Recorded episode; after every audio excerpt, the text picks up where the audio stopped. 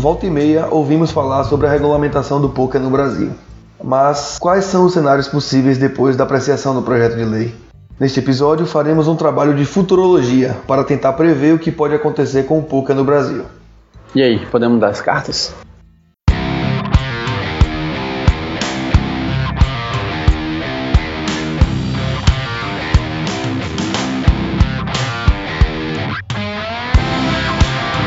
Fala galera, sejam bem-vindos ao 21 episódio do Hit Podcast. Eu sou Murilo Barreto e estou com o Rafael Pimenta. Fala galera, e aí, como é que estão? Sentindo saudade da gente? A gente mais uma vez deu uma atrasada um pouquinho maior do que o, o, o normal, porque esse mês foi um mês meio complicado para mim e para Murilo. Eu precisei fazer uma viagem também.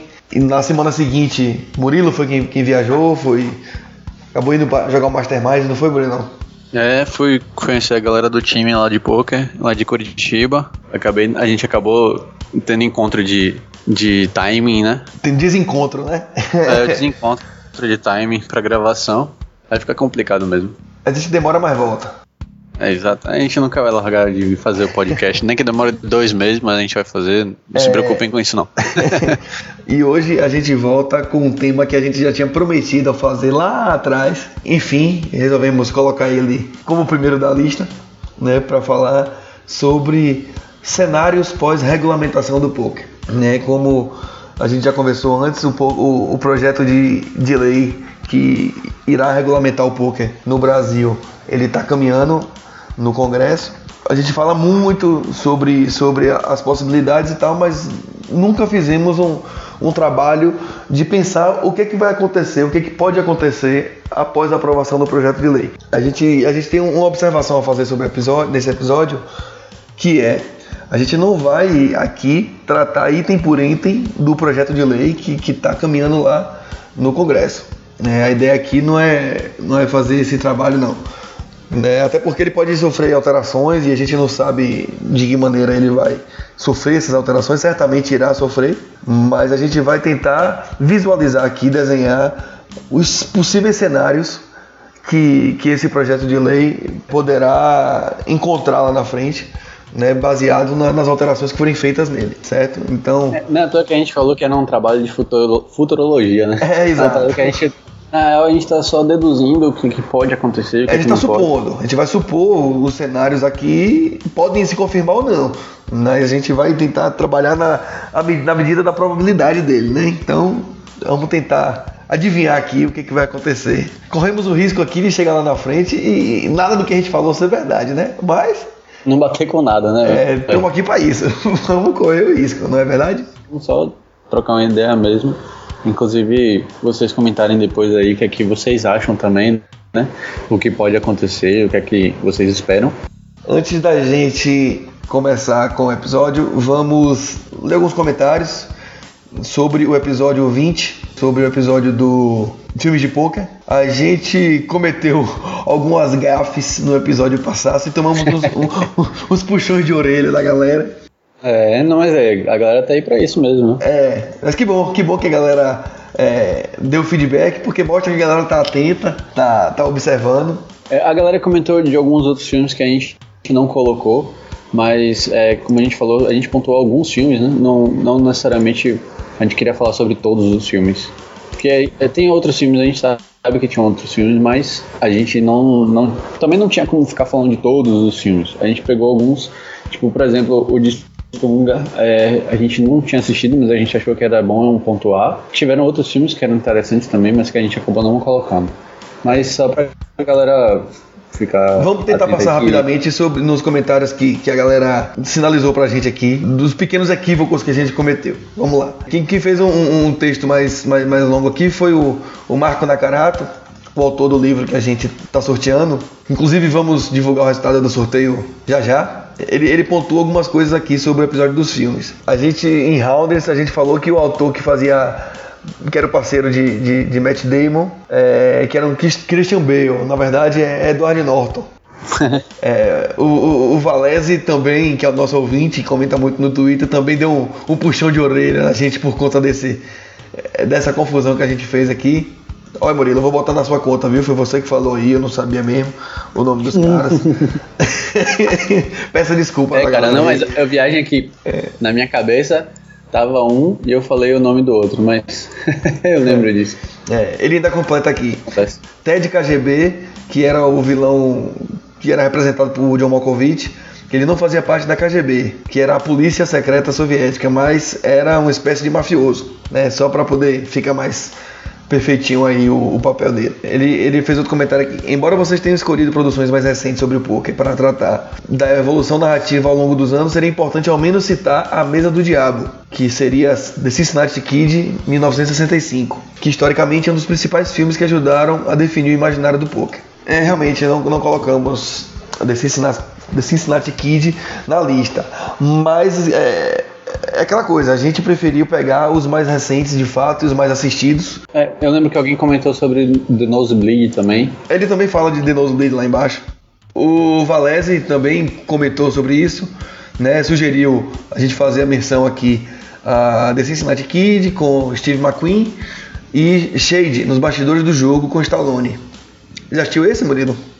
Não, não. Não me lembrava desse também não. Vou dar uma pesquisada. Não me lembrava desse Shade também. Mas vamos lá, vamos continuar aqui nos comentários de Marco Nakarato. Ele fala, ele continua: de fato, não há regulamentação na época em que se passa Maverick. O poker era uma atividade do velho oeste norte-americano, mas não um mercado. Estamos falando de eventos do século XVIII, época da expansão territorial rumo ao oeste. 4. O filme do Stungar é um romance baseado em sua biografia. Um documentário teria uma estrutura diferente da ficção que apresentaram não é tudo que está ali que corresponde aos fatos. Então, foi legal ele esclarecer isso pra gente. A gente sempre teve. A gente já estava na cabeça de que era, um, de fato, um documentário. Ele, ele esclarece que pra gente que é um romance e não um documentário, que existem fatos de ficção. Falou, né? A gente explicou que a gente não viu o filme. A gente não viu o filme. Né? A gente comentou isso. E como eu falei também mais cedo, que a gente colocou o filme porque ele ele era um cara que foi. É, como é que fala? Ele foi tipo um mito do poker, sacou? Sim, então, é, é, é, um Ele só deixou claro que nem tudo que tá no filme é verdade. Que é o que eu acho que é o ponto que ele quer chamar a atenção Sim. aqui. Né? Que não é de. Um, a gente não pode considerar um documentário porque os fatos, nem todos os fatos ali são verdadeiros.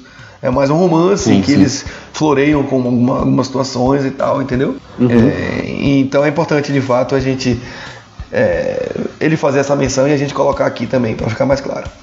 5. É, citaria também o filme Runner Runner, de 2013, pois é o único que trata do poker online, já como uma pegada do poker de como ele é visto hoje. Aí, um, um filme recente também, que, que a gente, é, que a gente poderia ter colocado, a gente não colocou. Vamos dar uma Mas olhada no filme Runner Runner também, que eu também não assisti. E acho que o é, também não, né? Não, não. Ele continua aqui. Lucky U é muito fraco, puta que pariu. As próprias bets são o que é de patético no filme, ao mesmo tempo que são os momentos mais interessantes. É de não, fato. Não. É, Lucky U é, é fraquinho. Fraquinho, fraquinho, fraquinho. É, mas o é, na real nem é um filme tão poker, né? É um filme de romancezinho, sei lá. É, é fraco em todos os sentidos, velho. Tanto no romance como no poker, enfim. Mas tá aí, né? Pra tomar a nossa pedrada. 7. Documentário bom sobre poker é o Nosebleed. Procura no YouTube que tem legendado em português. Aí Murilo já tinha antecipado aí. Marco da Carato completa e, e o Valese também reforçou.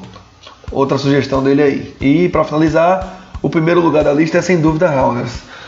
O vice fica com Cincinnati Kid e o resto é o resto.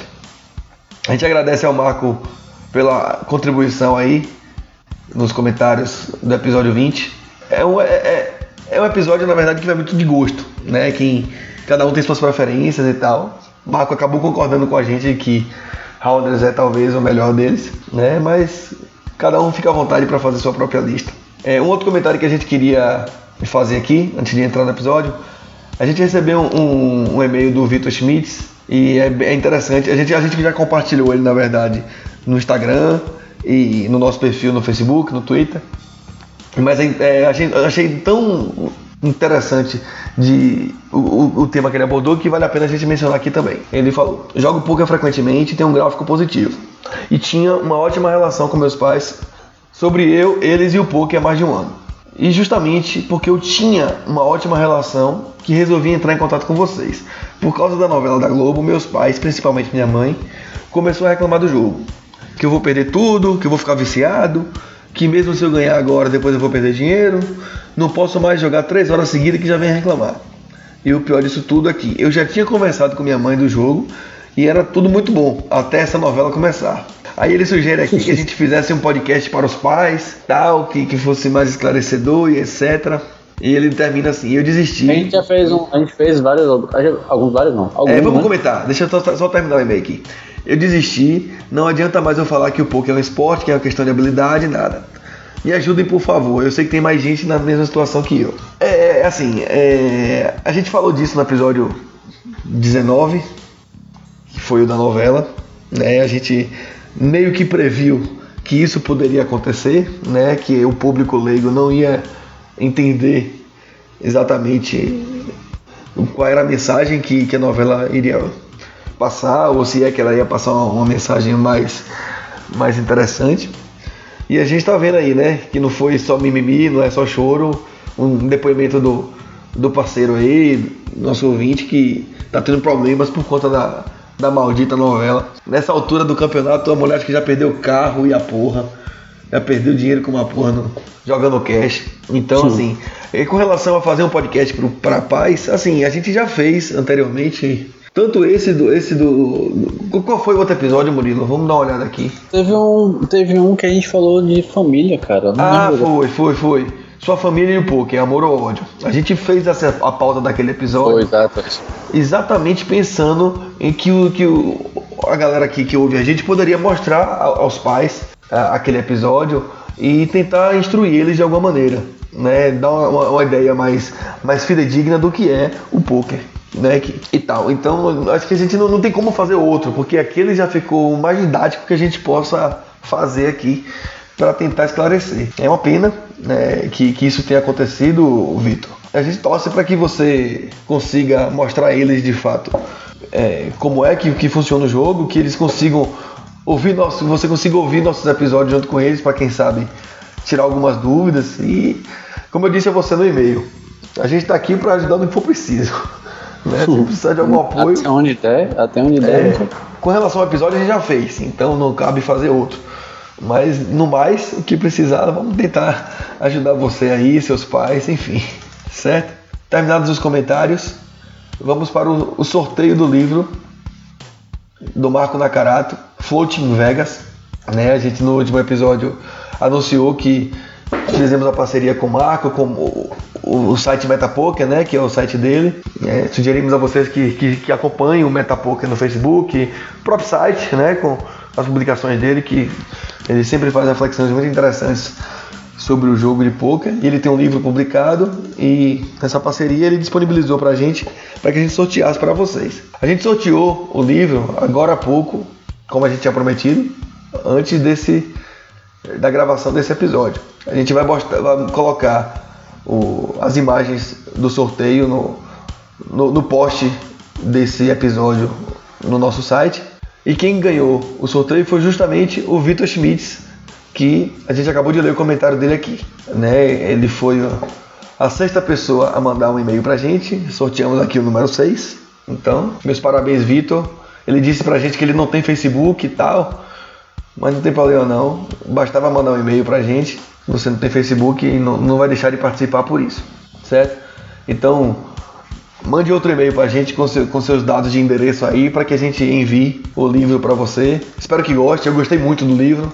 Devorei ele rapidinho porque ele é muito legal de ler, né? Marco tá de parabéns aí pela pela autoria, porque é, é muito bem escrito, é bem legal. Apesar de a gente não concordar com tudo, nem é a ideia dele, fazer com que a gente concorde com tudo, mas ainda assim é, é muito legal o livro dele e vale muito a pena. Então parabéns, Vitor. Como a gente é muito legal mesmo, a gente vai sortear outro livro do Marco Nakarato, porque a gente é porreta. A gente sabe que vocês queriam ganhar e quem não ganhou vai ter uma segunda chance, não é? Então vamos sortear mais uma edição do livro Floating Vegas. Dessa vez, para poder ganhar o livro, vocês vão ter que comentar na postagem deste episódio 21, ou no Instagram, ou no Twitter, ou no Facebook. Vocês vão ter que escrever lá. Eu quero ganhar o livro Floating Vegas. Comentando lá, vocês já estão concorrendo. A gente vai colocar é, os comentários. A gente vai colocar numa única lista, na ordem seguinte: Facebook, depois Instagram, depois Twitter. E a ordem do comentário é, é que vai definir é, quem vai ser o ganhador. Então colocaram aí mas dessa forma, certo? Deixa Na hora do sorteio, né? Na hora de sortear o número, é, aí vai, vai usar essa ordem que o Rafa falou, né? É, exato. Então comentem para poder ganhar, certo? Dessa vez não é por e-mail, dessa vez é o comentário nas nossas redes sociais. Então comentem lá. Se tem algum amigo que gosta de ler, estudar sobre poker e, e, e ler coisas sobre poker, Marque ele lá ele conhecer a gente, quem sabe ele também não entra no sorteio, né? Da mesma forma, iremos sortear, vocês têm até a publicação do episódio 22 para poder participar. Então, o prazo está contando, certo? É, vamos agora para o quadro de notícias com o William Souza. When I met you in the summer, to my heartbeat sound, we fell in love. As the leaves turn brown. Vamos, galera do Hit Podcast, beleza? Quadro de notícias chegando na área, trazendo aí notícias quentes, quentes para alguns, frias para outros. WSOP, as mudanças do poker no PS principalmente. Quadro aí cheio de informações nacionais, internacionais. A galera atenta. Vamos começar WSOP e nossos brazucas lá em Las Vegas, a Brazilian Storm, grandes resultados. A, com certeza a comunidade tem acompanhado aí os feitos, é, a galera chegando, alguns jogadores, jogadoras, prós, também tem recreativos, GL, galera, todo mundo aí na espera, na angústia e na torcida pelo quarto bracelete. Vamos puxar, Vamos puxar porque a organização da WSOP puxou a trava e anunciou o fim do November Nine, assunto bastante discutido entre os jogadores participantes. Agora se aproximando cada vez mais do Main Event, agora no mês de julho. E o Main Event que tem a FT acontecendo entre os dias 20 e 22, dessa vez em um formato inédito do November Nine foi acabado agora após um acordo da ESPN com o Poker Central que vão transmitir ao vivo todos os dias do Main Event. E é claro, é, vamos aí lembrar, falar de Main Event, falar de November 9, registro histórico, Bruno Foster em 2014, vai ficar lembrado como o nosso único November 9, entra aí no hall da fama com certeza. Falando mais do Main Event, é, vai ser um formato em nine-handed, começando no dia 17, é, quando será formado a FT. No dia 18 e 19, os jogadores terão descanso. No dia 20 é retomada a partida, começando a FT é, com nove jogadores, encerrando no six-handed. Aí retoma no dia 21 com seis e para no three-handed. E no dia 22, o dia final, três jogadores disputando o bracelete mundial e o PS começando aquele sistema de recompensa do PS. A gente já vem discutindo em alguns episódios anteriores, a galera já vem acompanhando, já está em testes nas versões da Dinamarca e da Itália. A cada 100 pontos que você receber, atribuído de um dólar pago do seu reiki ou de taxa do jogo, você vai receber uns baús, baús aí vermelho, azul, bronze, prata, platina. E nesses baús, é, tickets, prêmios em dinheiro, Star Coins e até pacotes para etapas de Championship e PokerStars Festival. É claro que são novidades que vem o PS mais uma vez afirmando estar de olho no mercado, a crescente dos jogadores é, recreativos, fomentando um mercado mais favorável, mais saudável. A gente está torcendo também. Ele afirma PS que vai comunicar os jogadores por e-mail assim que as, as novas mudanças forem acontecendo país a país. Em breve deve estar sendo liberado para todo mundo. Então fiquem atentos, galera, com os seus baús aí estourando. Estouro que foi também classificar agora o poker de uma vez só como esporte da mente, junto com o xadrez, dama, bridge, gol. Isso aconteceu agora na Câmara dos Deputados, na Comissão de Esporte. E agora alterou, conseguiu incluir na Lei Pelé essa definição de modalidade esportiva, incluindo o poker entre os jogos mentais. A gente sabe que o poker é legal, a gente sabe que o poker já é, mas falta essa clareza, né? Essa definição. Parabéns aí à comissão de esporte do, do, Congresso. Comissão que também chega numa época de grandes presenças ilustres, né? Visitas aí. Sheldon Aldelson chegou aqui ao Brasil, prometendo o investimento de 8 bilhões entre resorts, cassinos, shoppings claro, centros de convenções, tudo isso pro poker. Sheldon, a galera que não conhece, dono do Venetian, do Palazzo, entre outros cassinos lá em Las Vegas. Ele não foi o único, também veio o grupo Caesars Entertainment, que é dono do Caesar Palace, também do Red Rock, o mercado de poker de Califórnia, de Michigan, entre outros. A gente está recebendo aí essas pessoas, empresários, é, grandes autoridades do mercado, galera ficar atenta, porque certeza de mudanças. Quem já joga online, quem já joga live, tá aí preocupado, como será? É, e eu vou depositar, e eu vou sacar, e quanto de imposto? E na carteira de trabalho, temos dealers, temos barmans. Esses assuntos também foram discutidos na Brazilian Game Congress. É, claro, mais uma vez passando conhecimento a todos. Um patrocinador oficial desse evento foi o PokerStars e de novo, uma presença do Igor Federal, que é atualmente o CEO do, da, do BSOP, junto com o grupo Super Poker, várias mídias. É o maior bloco de poker em informação e mídia e conteúdo do Brasil.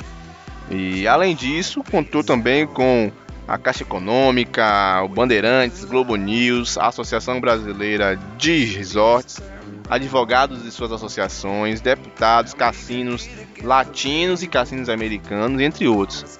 É, a Brazilian Game Congress ocorreu agora em São Paulo, mais um evento com o intuito de política e legislamente discutir, interagir, esclarecer a comunidade, né, esse intuito de criar oportunidades para comércio, para produtos, para turismo, todo tipo de exploração de imagem, de mídia. Muita gente participou e agora acompanhando aí com o Rafael, com o Murilo, como será esse cenário pós-regulamentação do poker. O que é que a galera deve fazer, como a galera deve reagir, como a gente deve se preparar, o que podemos imaginar, tudo aquilo relacionado, porque está chegando a hora. Vamos sair do limbo e vamos juntos. Vamos, galera do Hit Podcast. Um abraço a todos. GL, vendo nas mesas.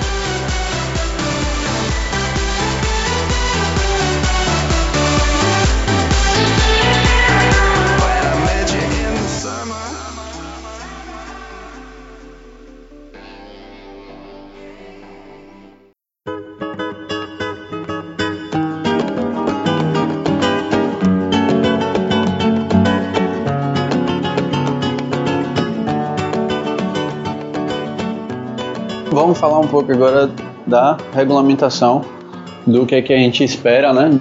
Do que pode acontecer ou não no futuro. Vamos começar tentando imaginar o melhor cenário possível. É, a gente desenhou alguns cenários aqui e vamos ver uh, quais são as consequências caso esse cenário ocorra. Né? Começaremos aqui com o melhor cenário possível. Supondo que tudo no projeto de lei da regulamentação do poker venha lindo e maravilhoso, venha exatamente do que a é. gente quer, né? Aí, no mundo utópico, ele venha perfeitinho, do jeito que a gente sonhou. Como é que ficaria o cenário do poker no Brasil? É, o, o mais importante de todos é que a gente vai ter a, a segurança, né? jurídica para a prática do, do poker. É, a questão hoje é que a gente não tem nenhuma regulamentação que define exatamente qual é o enquadramento do poker. Então nós vivemos no, no, numa situação de insegurança jurídica total porque é, tudo é decidido na justiça, não tem uma lei que, que seja mais específica, que seja direta, então é, o termo insegurança jurídica é exatamente isso, é a falta de uma lei que regulamente determinada coisa. E havendo uma lei, é, essa segurança jurídica vai passar a existir. né, para poder para que o esporte seja praticado da melhor forma. Então, aí o Vitor, cara, é, você aí que tá com problema aí com sua família e tal, já é mais uma outra coisa que se tem a lei, se tem a legislação, que tem essa parada toda pra ter essa segurança da prática do esporte, já, te, já é uma outra notícia que você pode dar pra sua família para mostrar que o poker realmente é um, uma atividade legal, é. Uma atividade legal. Não, não é nem pelo fato de ser uma atividade legal, tá ligado? Porque, por exemplo, se o cassino for uma atividade legal, não necessariamente ela vai ser uma coisa que é um esporte, né? Tô entendendo o que, que você quer dizer. Ele, ele, vindo, ele vindo com essa segurança jurídica, ele já vai vir como um esporte, não como um bingo ou, ou cassino, tá ligado? É. Ele vai depender do, do local onde ele é instalado. É. é. além disso, é, o que mais se fala com relação à regulamentação, a maior preocupação do, dos jogadores e da comunidade como um todo é a questão da taxação. No cenário maravilhoso que a gente está traçando aqui, o projeto de lei vai ser aprovado e vai ser criada uma lei que tenha uma taxação aceitável e que permita aos jogadores continuarem jogando ou passarem a jogar de maneira profissional e de maneira justa, né? Que não seja o que o Leão deu uma bocada de maneira a não comprometer a atividade. É porque a gente já paga, já paga uma, uma grana alta, né, nos sites, tipo o, o reiki, o reiki, o reiki o site leva já é alto, né? Tipo assim, então se ainda botar outro reiki em cima do. Pô, aí é foda, né? Aí fica complicado de, ser profissional num bagulho desse. No cenário ideal, a taxação vai ser baixa e que permita a atividade. Além disso, pode ser que venha também uma taxação aos clubes. E de igual maneira, é, os clubes precisariam ter uma taxa. É uma taxa específica diferenciada, né? Tipo assim, além das taxas que a gente já paga de tudo mais. Sim, é uma taxa para atividade do, do clube de poker, por exemplo. Porque hoje a gente. Como é que enquadra um clube de poker? Um clube de poker é o quê? É um cassino? É, um, é, um, é uma atividade de serviço que cobra ISS? Não vende mercadoria. Então, enfim, tem que ter algo que, que, que, que deixe o, os clubes, que regulamente a atividade dos clubes também. Então, fatalmente vai vir imposto em cima do, da atividade dos clubes. Né? A gente não sabe como é que, de que maneira isso iria acontecer, seria só em cima dos torneios, enfim. Também tem que vir acompanhado de uma taxação que seja justa e que permita aos clubes é, trabalhar de maneira saudável. E sendo assim, essa, essa, essa taxação aceitável ela vai incentivar a criação de novos clubes pelo país. Com a segurança jurídica que a gente já mencionou lá atrás e com uma taxação aceitável, certamente outras pessoas teriam mais é, confiança para poder abrir clubes pelo país e tal e, e trabalhar de maneira justa, né? consiga tirar sua renda de um clube de poker e tal. E também com a segurança jurídica, tudo isso que a gente falou, as taxas serem aceitáveis, blá blá blá, fica mais fácil de ter patrocinadores é, apoiando os eventos de poker, né? Apoiando os jogadores de poker também, tipo, a gente não é precisa estar tá correndo atrás de um patrocínio de um site, pode ser patrocinado por uma marca específica depois, sacou? Sim. Tipo assim, um exemplo, assim, ó, a Adidas, a Nike patrocina um jogador de pôquer, sacou? Pô, parada massa, né, é, Não só um jogador, um evento como um todo, né? Às vezes eles não têm confiança hoje. Mas eu digo pelo jogador também, sacou? Não só pelo evento. Pô, porque o evento é uma parada jurídica também, sacou? Uma pessoa jurídica. Eu digo a gente, pessoa física, ah, sacou? É, sim, então, exato. É, é interessante também pro jogador o jogador sendo enxergado como um esportista, como um atleta, exato, é Exato, exato. Tipo, como, como um jogador de tênis é patrocinado, sacou? Exato. Um jogador de futebol é patrocinado. Ele específico, não necessariamente o time, sacou? Sei lá o que for. Mas é, a gente tem essa outra diferença aí, né, cara? É bala isso. E, e, e, poder ser patrocinado facilita a vida do jogador também, de certa forma. É. Porque, pô, você tem um suporte ali atrás, tirando apoio de jogo e tudo mais, pô, muito massa, velho. Não, é, e, e para a gente estender esse item mais além. Por exemplo, hoje, vamos supor, sai uma notícia, como vez ou outra sai, de uma batida no, da polícia no, no clube de pôquer.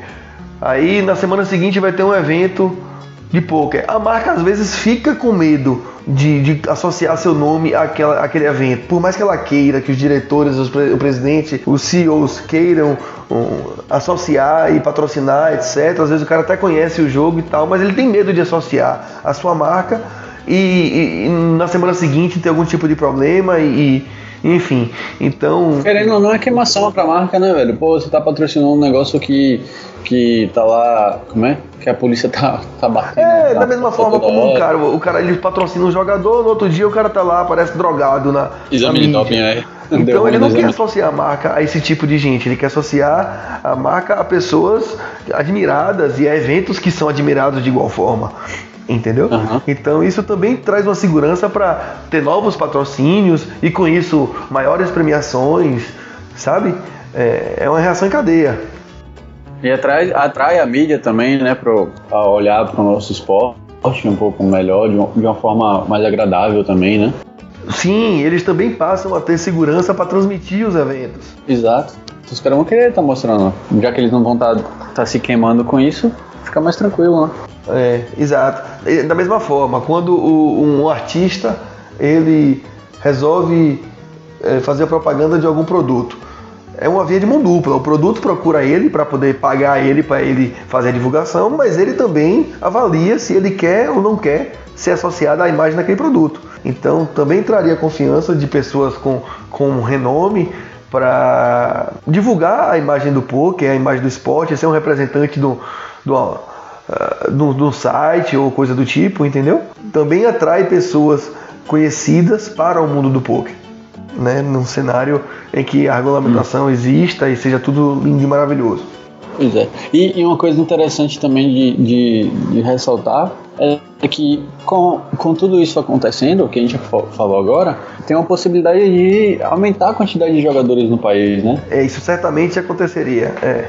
Que, o que é bom pro país, o que é bom para a comunidade do poker, aumentar a quantidade de gente significa a quantidade de, de field, do field mais fraco, né? Tipo, de ter um field maior em, em eventos grandes, lives, de várias coisas. Hoje existem, dizem os, os estudos com relação à quantidade de jogadores no Brasil, que o país gira em torno entre 6 e 7 milhões de jogadores, né, que o Brasil tem. E certamente existe um campo para pelo menos dobrar esse número num, num- espaço de tempo um pouco mais curto, com a regulamentação eh, correndo de maneira interessante. Olha, 7 milhões de pessoas já é um número expressivo, mas aí, certamente que existe espaço para que esse número dobre, sem, sem sombra de dúvida, entendeu? Então, eh, o boom dos jogadores certamente estaria, o caminho estaria livre para que isso acontecesse. É como o Murilo falou, aumenta o field, aumentando o número de jogadores, aumentam os fields dos torneios e chegando mais, Mais pessoas novatos. recreativas, né? Mais pessoas vão jogar o jogo recreativamente, vão injetar mais dinheiro no, no mundo do poker, né? Chegando mais gente para jogar, os fields acabam se tornando, principalmente nos torneios de bains mais baixos, são ainda mais fáceis, né? Porque é uma galera que não conhecia, que conhece tem pouco tempo, que não tem experiência, né? Então a gente certamente veria muito novato chegando para conhecer e Porque de certa forma também vai- acaba que vai melhorar um pouco da imagem do poker, né, cara? Essa parada de, de ter um, um- a regulamentação não tem como, não tem escape, sacou? Vai trazer uma imagem é, agradável, vai trazer uma imagem que, que vai reforçar que o poker é esporte e tudo mais. Como, e não só e não só internamente, como os outros países, né? Tipo, a galera internacional que vai querer investir no Brasil de uma forma maior, tipo, mais intensa, é, aproveitar, né? Que, que vai ter a regulamentação, tipo, de abrir casas de poker de, sei lá, de fora aqui no Brasil, sacou? É, a gente ainda vê alguns investimentos internacionais no poker aqui, mas de maneira bastante tímida. Tipo, a gente vê o WSOP Circuit vindo aqui uma vez no ano, né? A gente vê um evento do 888, mas são eventos esporádicos e com a regulamentação certamente é, atrairia outros eventos de maior porte, como existem em outros países do mundo, para cá, para o nosso mercado, já que nosso mercado iria aumentar, a gente ultrapassaria essa marca de 7 milhões de pessoas e isso iria fazer com que eles enxerguem no Brasil um mercado interessante para investir. Uhum. Além disso, no médio e longo prazo, o Brasil certamente ia, ia acabar chegando no, no, no cenário de mais alto nível no que se refere à qualidade dos nossos jogadores. Né? Hoje também A minha opinião pessoal é que a gente chega de maneira ainda muito tímida. Os WSOP da vida, né? A gente vê internamente, é, apesar de, de algumas áreas já bastante maduras e tal, os times de pôquer no Brasil certamente são muito maduros do que a maioria do, do- dos, dos times ou das estruturas de, de jogadores de fora. Mas ainda, a gente ainda carece de, de ver a galera ganhando bracelete e, e brigando de maneira mais assídua no- nos eventos internacionais. É, tipo, tem uma parada que eu vi recentemente que foi um, um vídeo do Sketch comentando sobre times de poker do É, eu vi também. Brasil. É, e ele comentando que o Brasil é muito carente ainda, né? Não lembro se ele falou isso exatamente, mas de certa forma foi o que ele queria expressar, eu acho. E que é, a galera aqui ainda é muito fraca. O jogador brasileiro é fraco em geral, sacou? Assim, se comparado com vários outros lugares, tipo Alemanha, Estados Unidos, nem se compara? Ele fala, ele fala, ele para assim, ah, se a gente pegar os 20 top players brasileiros e comparar com os 20 top players dos Estados Unidos, aí a gente vai estar meio pau a pau. Mas se a gente pegar, sei lá, os 100 jogadores, a gente vai estar muito atrás, sacou? É, talvez no, no médio e longo prazo, com essa imagem melhorando e, e as pessoas resolvendo estudar mais sobre o poker, talvez esse, esse, esse nossa, a nossa média talvez melhore, sacou também. É, talvez que a gente tem que vai ser forçado a aprender mais também, né? É, não, e com regulamentação interessante, a vida, a vida do cara como jogador profissional como um todo melhora. Tipo, hoje a gente tem jogadores que estão morando fora do país para poder jogar, né? Uns foram e voltaram e tal. E no, no cenário em que seja interessante para eles ficarem aqui e jogam e ficam perto da família e tudo mais, favorece a, a evolução do cara também. E pode incentivar outros jogadores a virem morar aqui também. Né? A gente tem muitos jogadores bons internacionais que também saem dos seus países para poder para poder jogar e quem sabe o Brasil não, não vira o destino deles, né? E essas feras vindo para cá vão dar coach aqui e outros caras vão estar mais próximos deles e tal, e isso ajuda a evoluir o, o poker no país como um todo, entendeu? Então esses foram os pontos do cenário ideal aí. Se vocês visualizaram algo mais que a gente poderia ter incluído aqui, mandem pra gente, comentem, pra gente fazer uma referência no próximo episódio, tá? A gente vai agora pintar o pior cenário. É, essa é a parte Quando a coisa fica mais emocionante, né? O pior cenário que a gente pode encontrar após a regulamentação do poker. Vamos nessa.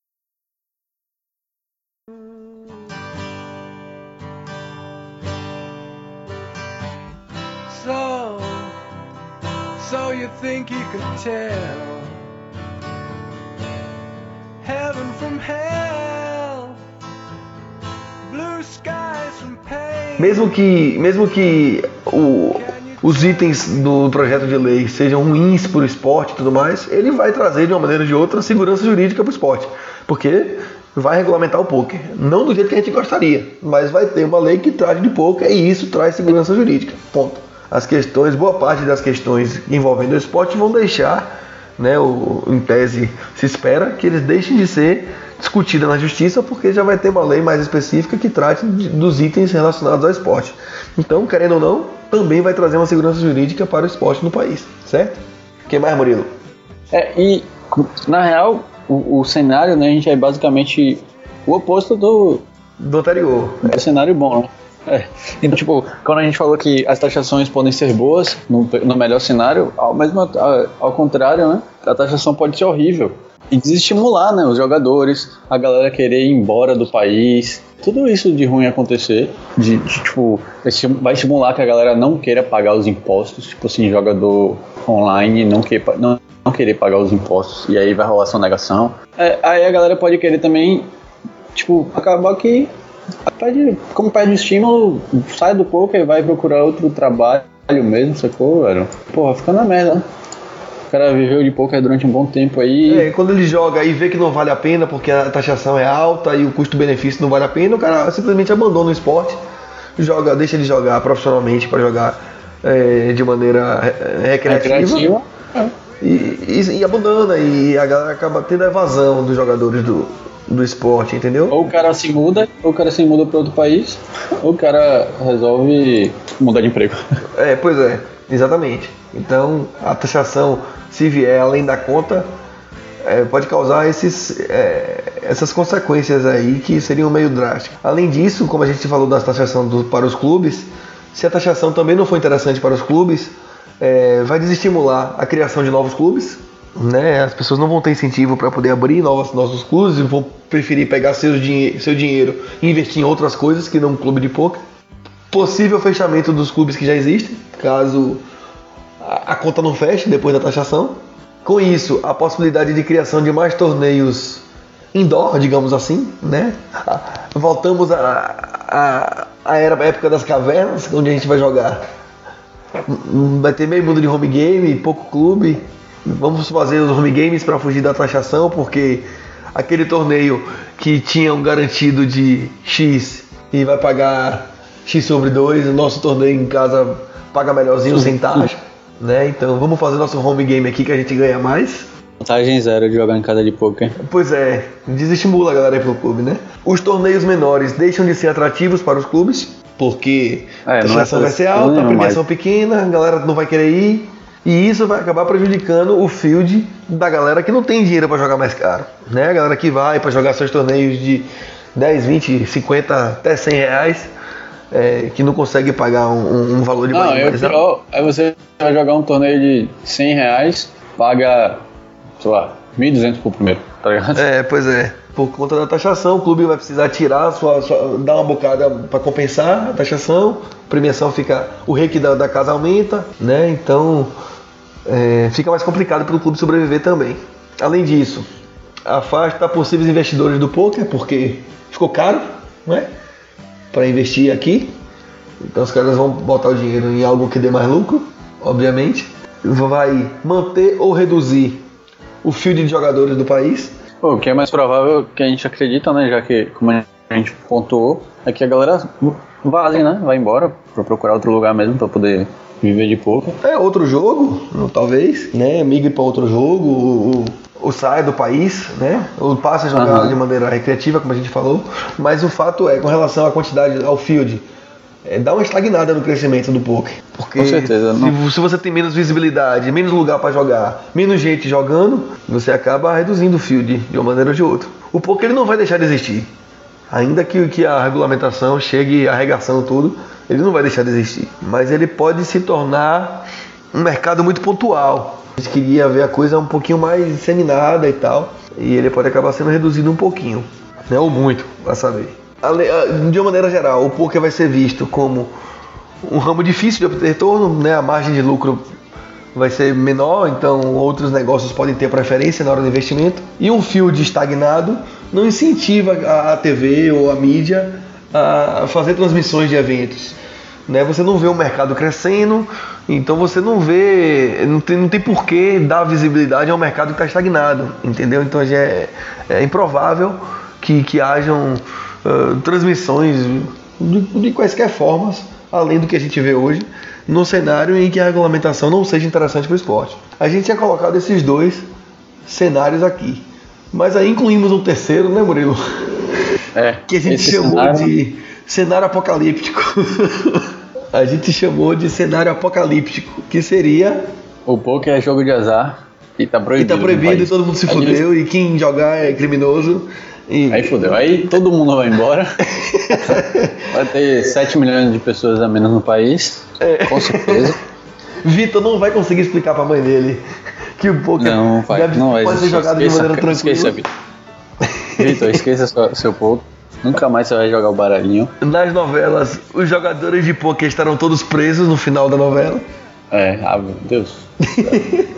Esse seria um enfim. cenário assim totalmente apocalíptico. Esse é o, é o cenário que a gente realmente não espera que aconteça, né? E, tipo, seria, na real, verdade- seria a, a proibição do, do poker e a não aprovação, né? É, na verdade, da seria o regulamentação. enquadramento do poker como um jogo de azar, né? E aí ele viraria uma contravenção penal, né? E não poderia ser jogado de maneira Mas a gente Livre. acredita que isso não. A gente, pelo menos a gente espera muito, mas que não, não seja.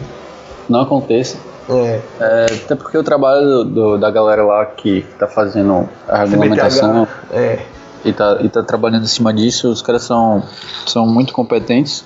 É, o trabalho de, de Igor A gente, Federal confia, a gente confia, a gente confia nos caras. na, na frente da CBTH até bem pouco tempo atrás, quando ele era presidente, foi muito bem feito. O, o contato com o pessoal do Ministério do Esporte parece ter sido muito, muito, muito interessante. A apresentação dele, como a gente já mencionou antes, é, esclareceu muito muitas coisas na cabeça dos parlamentares e para quem assistiu, né? Então e ele passou a- o bastão para o Elton Lima e o Elton também tem a cabeça muito parecida com a dele, tem, tem experiência na área e certamente isso não vai acontecer. Mas a gente colocou aqui porque se a possibilidade existe, a gente vai falar, né? É um cenário que existe.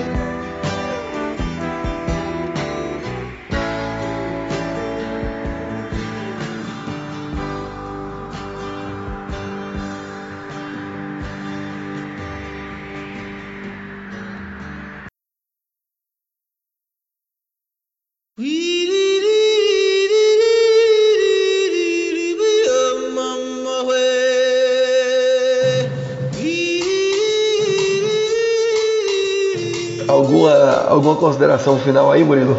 Pô, meu, eu acho que é só rezar, né, pra que dê tudo certo, pra que a gente possa ter um poker saudável no país e que ninguém precise ir embora, né, pra poder viver disso. E que atraia novas pessoas, né, e que, óbvio, né, que aconteça o melhor possível pro nosso poker. É, eu, minhas palavras finais são, é, a gente colocou aqui dois cenários e meio, digamos assim, né? A gente colocou um cenário no extremo e um outro cenário no outro extremo e um cenário totalmente apocalíptico. Mas existe também a possibilidade de vir um, meio termo, bom em alguns pontos, ruim em outros. Mas aí a gente não tem como ficar divagando sobre todas essas possibilidades aqui. A gente foi nos dois extremos para que a gente consiga visualizar é, de maneira mais clara o que, que pode acontecer com essa regulamentação. É, é bem possível, inclusive, que venha no, no meio termo isso tudo que a gente falou. A gente não sabe como é que eles vão mexer na letra da- do projeto de lei para poder deixar a coisa redondinha, mas a gente tem muita confiança de que isso vai vir em breve.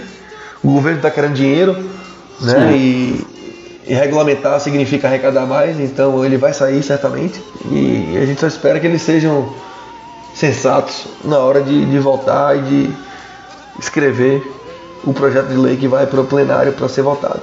Então, antes de finalizar, gostaríamos de informar nossos canais de contato: Facebook, Twitter, YouTube, Instagram.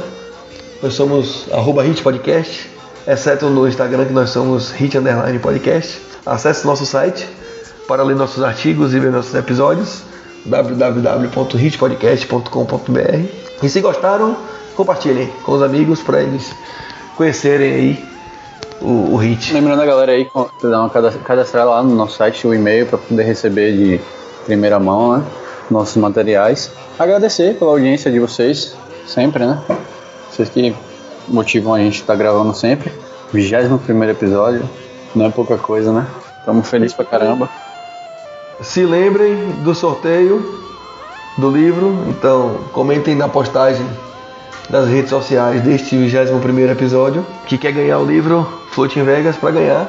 E só para fechar, eu acabei não falando no início, vou falar no final. Sigam também o- os perfis do Conexão Poker. A gente, na parceria que a gente fez, a gente tem sorteado alguns tickets para torneios no PokerStars e tal.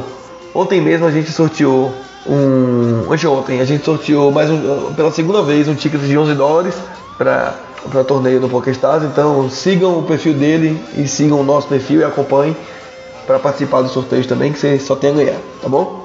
Um grande abraço e muito obrigado mais uma vez por ouvirem mais um dos nossos episódios. Falou, galera. Até mais.